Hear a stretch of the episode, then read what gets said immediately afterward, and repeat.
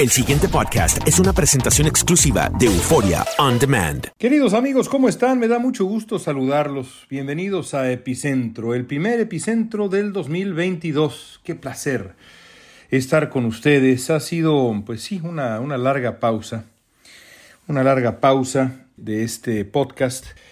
Pausa que explicaré no ahora, no es el momento todavía. Nada grave, no se preocupen pero no es el momento de explicar exactamente a qué se ha debido esta, esta pausa.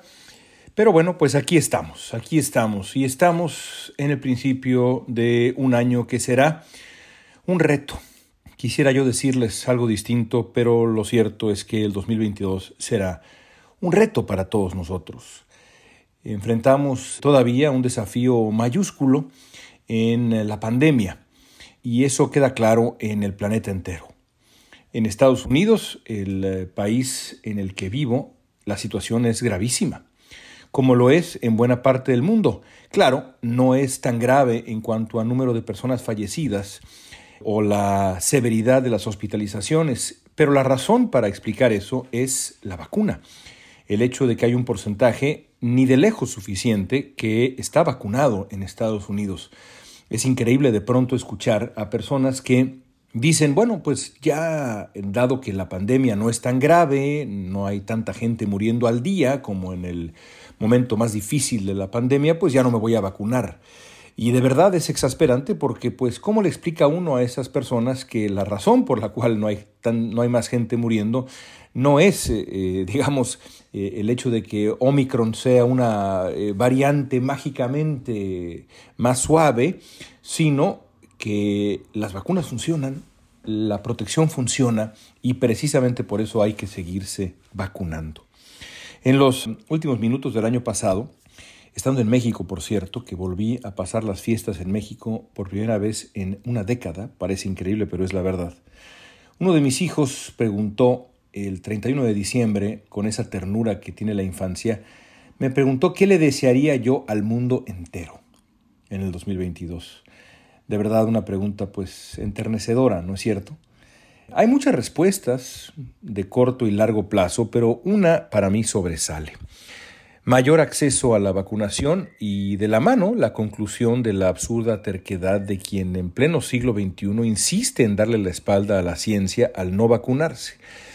Debería ser obvio, pero no lo es tanto. Nada es más importante para la humanidad que acabar con la fase crítica de la pandemia del SARS-CoV-2, del coronavirus, del COVID-19. Han sido dos años de pues, severa tensión para la economía mundial. Los sistemas de salud del planeta están exhaustos, rebasados.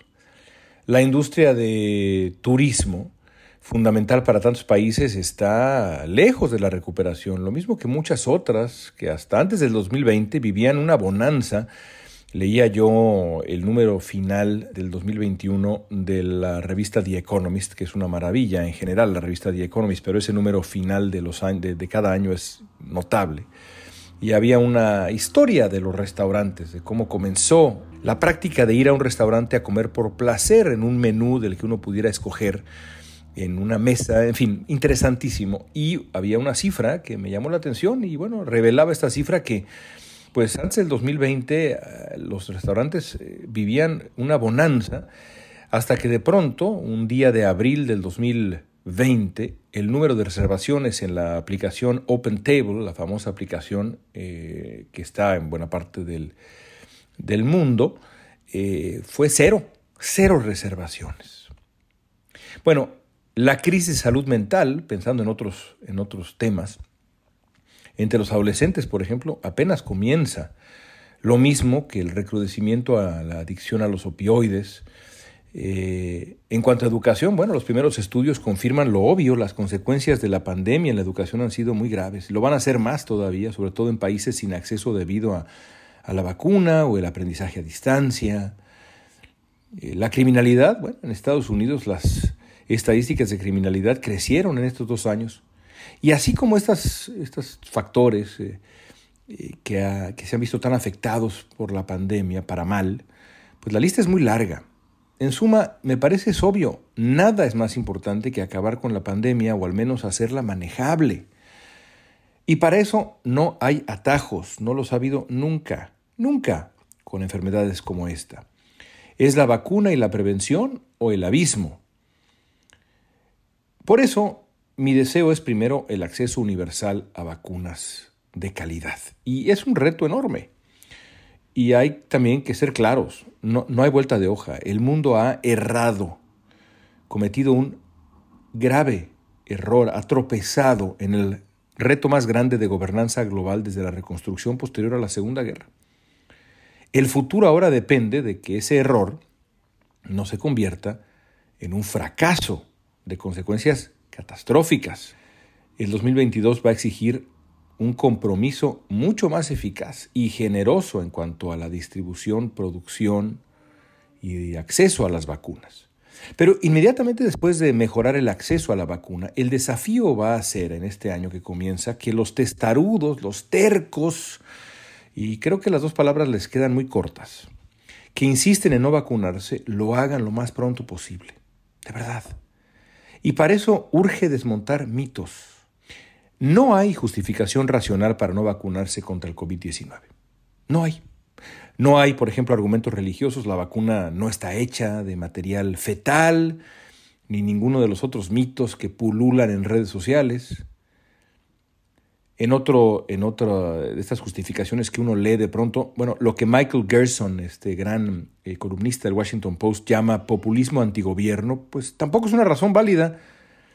Es un berrinche adolescente para el que no tenemos tiempo, este asunto de me resisto a la autoridad, eso es un berrinche adolescente. Y en una pandemia eso no tiene lugar. Algunos insisten en oponerse a las exhortaciones a vacunarse porque dicen estas infringen su libertad.